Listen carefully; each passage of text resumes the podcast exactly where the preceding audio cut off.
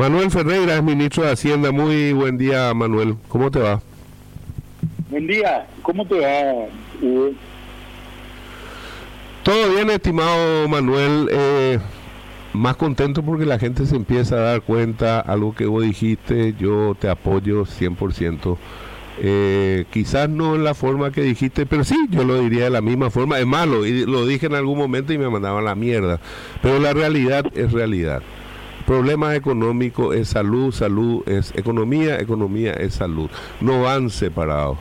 Eh, muy bien tomar las medidas de salud en primer, en primer lugar, puesto que la emergencia sí era, pero inmediatamente tienen que venir las otras medidas. Porque ocurre que yo en mi empresa tengo un ingreso de mil millones, ponerle, pero este mes me va a entrar 200. Y yo tengo que hacer pagos por lo menos de mil, o sea, me va a faltar 800. Y no me va a faltar este mes nomás, me va a faltar los otros meses porque también mis clientes no me van a pagar y yo no voy a poder pagar tampoco y esto genera una rueda que si no controlas van a perder mucha gente empleo, muchas empresas van a cerrar y puede ser una ola interminable, exactamente igual que el virus. ¿eh? Si es que no se toma la cuarentena, etcétera. Y perdón con la charla, pero quería poner en contexto sobre la base de lo que vos dijiste y poder escucharte atenta, larga, como quiera. Yo te dejo el micrófono de ver qué conversaron con el gobierno, cuáles son las medidas que hay que tomar, qué se deben tomar de inmediato, a mediano plazo, a largo plazo, porque esto no termina dentro de 15 días, no termina dentro de un mes. Recién los problemas económicos los vamos a ver en estos días. La gente ya gastó su ahorro, por lo tanto el súper no puede estar contento porque ya no, no hay plata y cosas así, o no va a haber. Manuel, te escucho. Bueno, en primer lugar, creo que acá lo que hay que pensar seriamente es tratar de salvar la economía de las empresas y de las familias para proteger el empleo. Creo esta tiene que ser la premisa clave a nivel económico. Obviamente, proteger la salud es un tema central hoy. Pero creo que proteger el empleo es el otro tema, porque si no, el después va a ser demasiado duro para demasiada gente. Fíjate que esto que me decís, bajó de mil a 200 tu ingreso. En realidad hay empresas a las que le bajó a cero su, su ingreso. Digamos en el caso de un restaurante. Este restaurante, durante el fin de semana, no le entró nadie. Va a tener que cerrar posiblemente. ¿Qué es lo que va a hacer? Va a tener un montón de de compromisos que no va que no va a poder cubrir. No va a poder pagar sus créditos, no va a poder pagar su personal, no va a poder pagar su alquiler, no va a poder pagar los consumos que pueda tener de electricidad, etcétera, etcétera. Entonces, la primera idea es que ya está plasmada en el documento que salió el lunes pasado del Banco Central del Paraguay, que hasta donde yo entiendo es la primera vez que se refinancia a todo el mundo. Se abre la refinanciación para todo el mundo. Cuando te digo para todo el mundo, te digo, desde la empresa grande que presta para capital operativo, para un proyecto de inversión, hasta el crédito personal que usó un empleado para comprarse una tele. Todo eso se puede refinanciar Y esto creo que hay que instarle a la gente a acercarse a su banco para empezar esos procesos. Incluso la gente que está en Inforcom y que está con problemas seguramente podría negociar un pago, ¿verdad?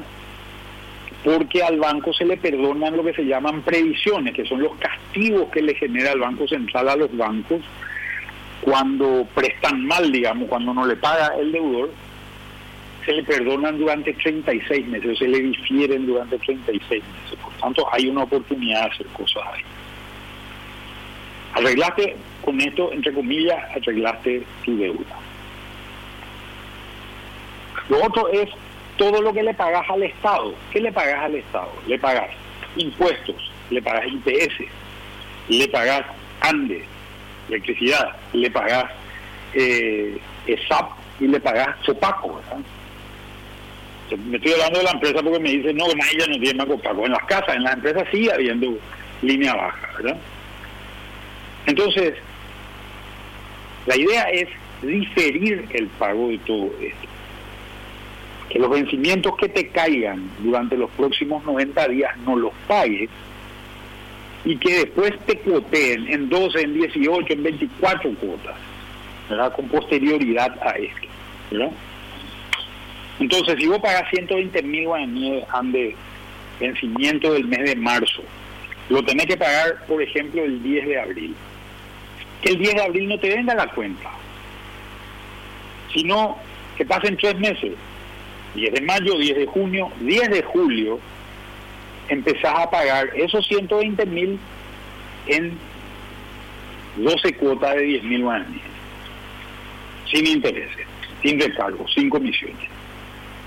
Entonces, en el mes de julio, que te también tu cuota de junio, que es de 120 mil también supongamos, vas a pagar 120 mil más los 10 mil de cuota, vas a pagar 130 mil, no va a ser un gasto que te va a matar, digamos. Esta es más o menos la idea para que se tenga claro. El problema ahí que le queda a la empresa es que tiene que seguir manteniendo a un personal que no trabaja. ¿verdad? Y no trabaja no porque no quiera trabajar, no trabaja por la sencilla razón de que no hay trabajo, ¿verdad? Eh, la tienda del shopping se cerró, el restaurante se cerró, etcétera, etcétera. Entonces, ¿qué hacer con esa persona? A esa persona la idea es darle un crédito, a esa empresa darle un crédito para que pueda seguir cubriendo eh, algunos gastos mínimos, un crédito blando, interesante de largo plazo. El problema acá es que seguramente va a haber gente que igual no me va a pedir gente, ¿verdad? Porque no le puede aguantar, por un lado, y por otro lado, porque eh, porque no es solidaria, directamente porque no es solidaria. Entonces hay, a partir de ahí hay que establecer un seguro de desempleo que va a ser provisorio, obviamente, durante este tiempo de duración, para que esa gente que está en interés se sostenga. Acá hay otro problema, El problema es que en Paraguay hay muchísima gente que no, no, no tiene una relación de empleo directo con una empresa, sino que es cuenta propista, o es cuenta propista, o, o es un trabajador informal, ¿verdad? Imagínate vos que Olimpia jugó el, el partido, su primer partido de la Libertadores el miércoles pasado. ¿Cuánta gente se quedó sin vender ahí su chipa, su coca, su cocido, su café, su asadito? Esa gente no llevó la plata a su casa esa noche, esa es gente que vive al día. Acá hay un tema que es importante. La nueva ley tributaria saca una categoría del impuesto a la renta empresarial que se llama el simple y el resimple, que justamente está orientado a este grupo de gente. Yo tengo una propuesta de que de hacer una un pago condicionado. Vení inscribite en el simple y en el resimple y te voy a dar, por ejemplo, un subsidio de 5 millones de guaraníes por unidades. Pero ojo, ¿eh? hoy te doy plata, después vas a tener que pagar impuestos. Estamos accediendo a una formalización. Si son 5 millones de guaraníes y vienen 10 mil personas, hoy hay solamente mil inscritos en el simple y en el resimple. Son 50 mil millones de guaraníes. Si vienen 20 mil, son 100 mil millones. Son números manejables para el Estado, para Juan. En todo este marco de cosas hay necesidades la necesidad principal es del Ministerio de Hacienda para poder seguir manteniendo, haciendo funcionar el Estado y sobre todo garantizando la provisión de salud, ¿verdad? Garantizando que haya medicamentos, garantizando que sigan trabajando los hospitales, garantizando que haya más médicos si se puede, más enfermeras si se puede, por todo esto que se viene. El Estado no va a cobrar con este, con este tema. Entonces creo que hay que abrir una autorización directa al, al Ministerio, al, del Parlamento al Poder Ejecutivo de tomar una deuda por única vez para cubrir los gastos del Estado. El monto lo tendrá que plantear el Ministerio de Hacienda, pero tomar una deuda, ¿la deuda de dónde pueden venir los fondos?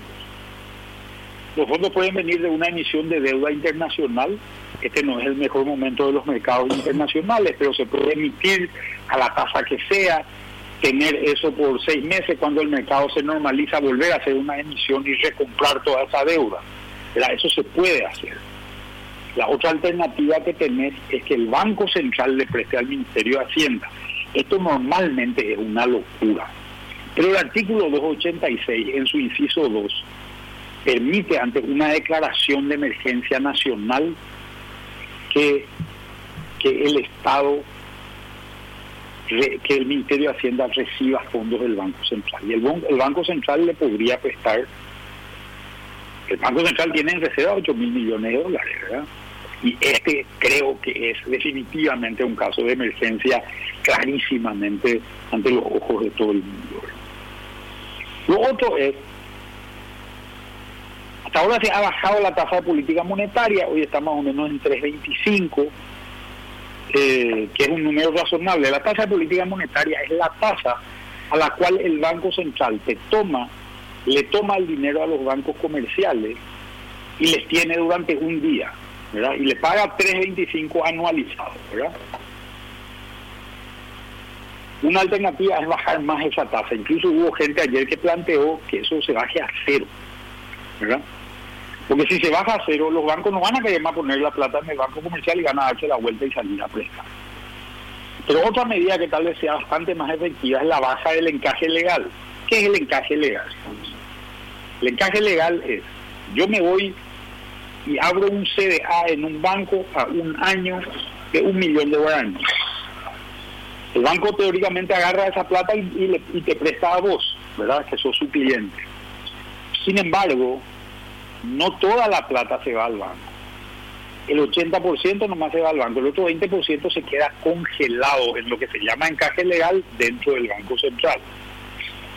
Si bajás el encaje legal, que se bajó el encaje legal en dólares ayer, o el, lunes, perdón, si vos bajás el encaje legal más fuerte, por ejemplo, lo bajás de 20% a 10%, la disponibilidad de recursos de los bancos va a ser inmensa.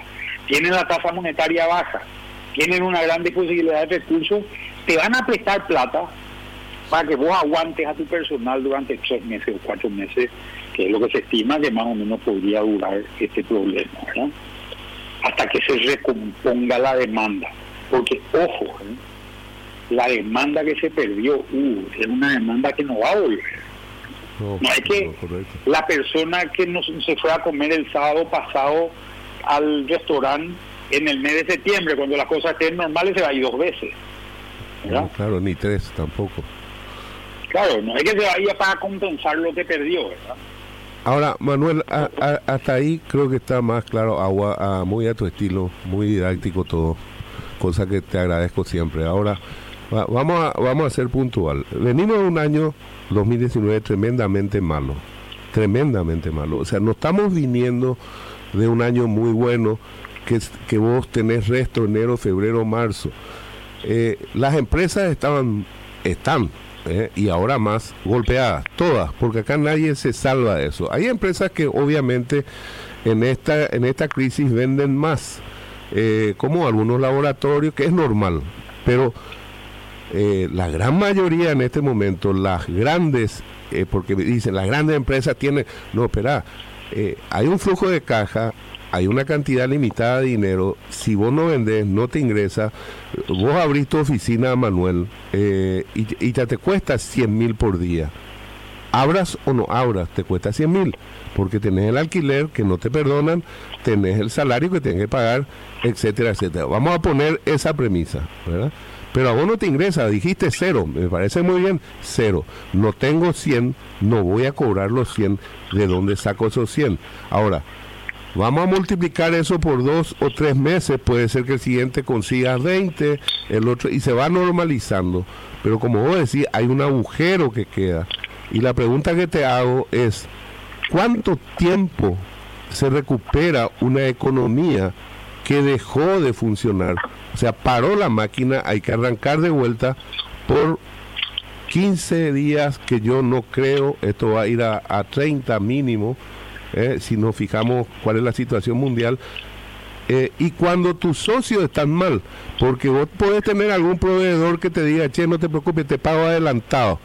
Viste que a veces ocurre eh, que hay clientes que vos le decís, che, sabes que estoy muy mal de flujo de caja, dame una mano y pagame esto antes del plazo.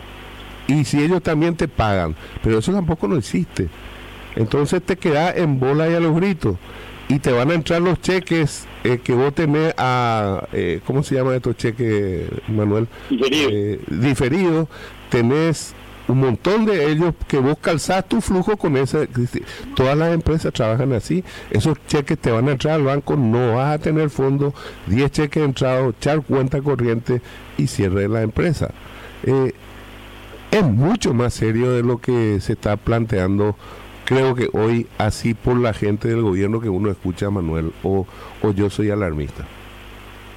No, mira, yo te digo sinceramente, ayer estaba el ministro de Salud, estaba el presidente del Banco Central, estaba la ministra de, de, Industria. de Industria, estaba este el subsecretario de Tributación, estaba el ministro sustituto de, Hacienda, estaba el presidente del INCOP, había, había gente de Cancillería, en fin, había un grupo interesante de gente. Yo personalmente te digo, Hugo, tengo que reconocer que vi muchísima predisposición, sobre todo el presidente de la República, muchísima predisposición de hacer cosas y muchísima apertura a escuchar. Todo esto que te estoy diciendo a, a vos, se lo dije a él. Me escuchó atentamente, anotó y me dijo, me gusta esto, esto me gusta, vamos a hacer tal cosa, vamos a hacer tal cosa. Hay muchas cosas que se necesitan una ley para hacer. Entonces, tenemos que trabajar en esa ley, hay que trabajar en esa ley. Nosotros, con un grupo de gente del sector privado, hemos planteado ya una ley que yo te puedo hacer llegar si quieres. Te envío en cuanto, en cuanto cortemos para que les eches un vistazo donde están todos estos diferimientos de pago, creo yo que se van a hacer cosas. Pero hay una cuestión real. Una economía no se puede apagar como el motor de un auto, Porque si se apaga como el motor de un auto, todo el mundo sufre. Paraguay no es un país rico. ¿Cuánto le está costando a España meterle a todo el mundo en la casa. ¿Cuánto le está costando a Italia meterle a todo el mundo en la casa y no que nadie salga? Porque se tomaron las medidas tarde, porque la gente no hizo caso de lo que tenía que hacer. ¿verdad? Eso, el costo de recesión para esos países, que encima son países que tienen muchos viejos, ¿verdad? el costo en vidas humanas para esos países es muy alto. Fíjate que eh, Boris Johnson quiso decir, no, vamos a esperar que haya la inmunidad de rebaño y se muriera gente y qué sé yo, y no aguantó. No pudo aguantar por la presión de todos los grupos científicos que lo empezaron, eh, lo empezaron a crachar básicamente, ¿verdad? Entonces, pero la economía también necesita esto de aplanar la curva. Creo que la gente está entendiendo lo que es aplanar la curva a nivel sanitario, ¿verdad?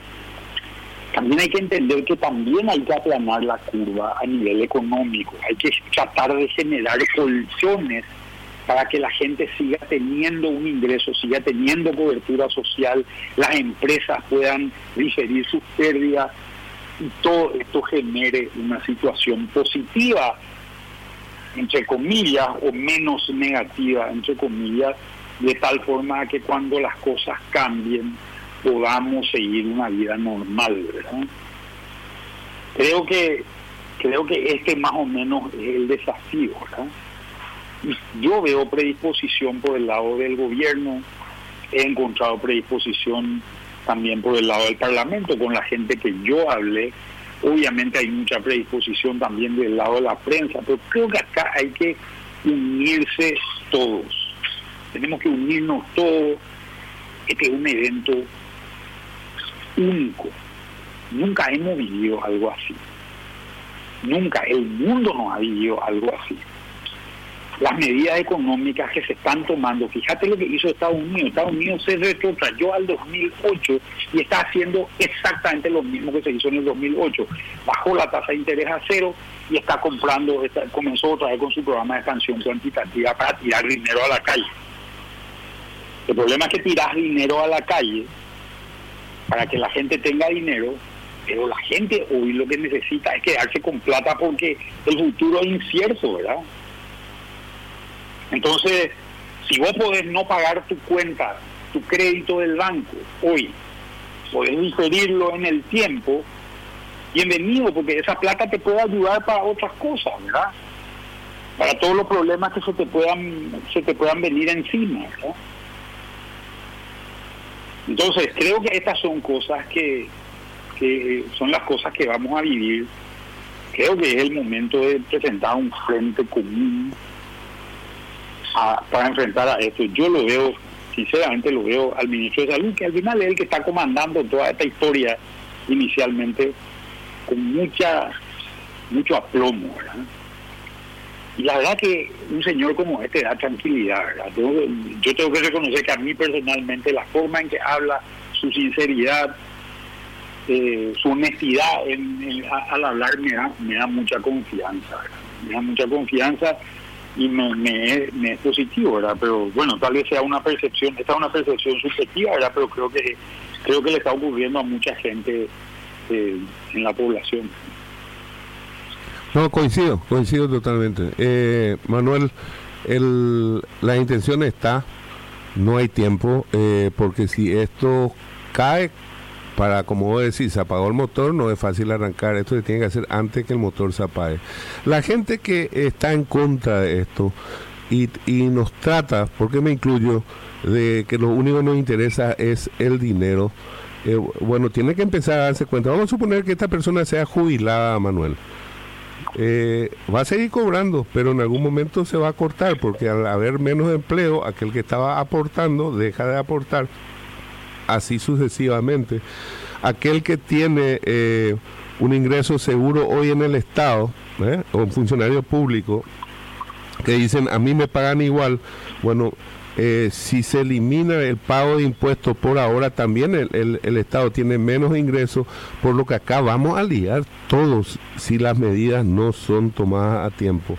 hoy la gente todavía tiene algún guaraní en el bolsillo, pero esperemos una semana más hay que comer, ¿eh? hay que pagar las cuentas si es que no se toman medidas y se te va a acabar tu plata, te van a cortar la luz, aunque la ANDE ya dijo que va a extender el periodo, o sea, pero ya son las hay ciertas medidas. Esto es un tema serio y eh, me deja tranquilo básicamente eh, para todo el mundo. Se puede, podemos estar tranquilos porque la gente que corresponde, o sea, la que maneja la economía, está preocupada y está dando buenos pasos Manuel entonces. Podemos, podemos por lo menos quedarnos tranquilos pero no quietos, en una palabra. Exactamente, yo creo que no hay que quedarse quietos. Yo como te dije, estuve trabajando, hablando con la gente del sector privado, hablando con parlamentarios, ahora estuvimos hablando con el Poder Ejecutivo, estuve hablando varias veces también con, con la gente del Banco Central, el presidente, el ministro de Hacienda, eh, que está confirmado en su casa. ¿verdad? Eh, eh, en fin, creo que y veo, yo encuentro mucha predisposición, encuentro buena voluntad y eso me da tranquilidad. Las ideas están permeando, están llegando. Eh, tal vez haya matices en ciertas cosas, pero el sentido de urgencia es colectivo en el Estado, en los empresarios, y creo que hay mucho sentido de solidaridad. Yo calculo que nuestros abuelos y bisabuelos vivieron esto posiblemente en la guerra del Chaco, algo parecido a esto, que vamos que vamos a estar viviendo esos sentimientos de unidad nacional, que creo que es lo que vamos a empezar a vivir ante estos días que, que se nos vienen y que van a ser complicados, van a ser duros, porque habría de ser tan diferente a lo que le está pasando al resto del mundo, ¿verdad? Por más que creemos que se tomaron las medidas a tiempo, y eso me parece que es muy positivo, con lo cual se amortigua mucho, ¿verdad? Pero creo que creo que van a ser igual días duros, Así que, bueno, yo tengo mucha buena voluntad, muchas ganas de trabajar. Entiendo también los quebrantos de la gente, entiendo que la gente no entienda algunas cosas, pero creo que hay que ser realista, ¿verdad? Y, hay que empujar medidas que sean positivas, ¿verdad? Así que, bueno, vamos a esperar. Creo que van vamos a tener desarrollos muy interesantes y muy positivos en los próximos días. Manuel, muy didáctico, muchas gracias. Seguimos hablando porque realmente nos preocupa a, a todo buen paraguayo le tiene que preocupar, obviamente, y nadie quiere sacar provecho ni partida. Esto es al contrario, de subsistencia, es sobrevivir. Esa es la posición que tenemos que tener. Gracias, Manuel. Así es. Gracias a vos, Un fuerte abrazo y un gran saludo a la audiencia de Champura. Igualmente, Manuel Ferreira.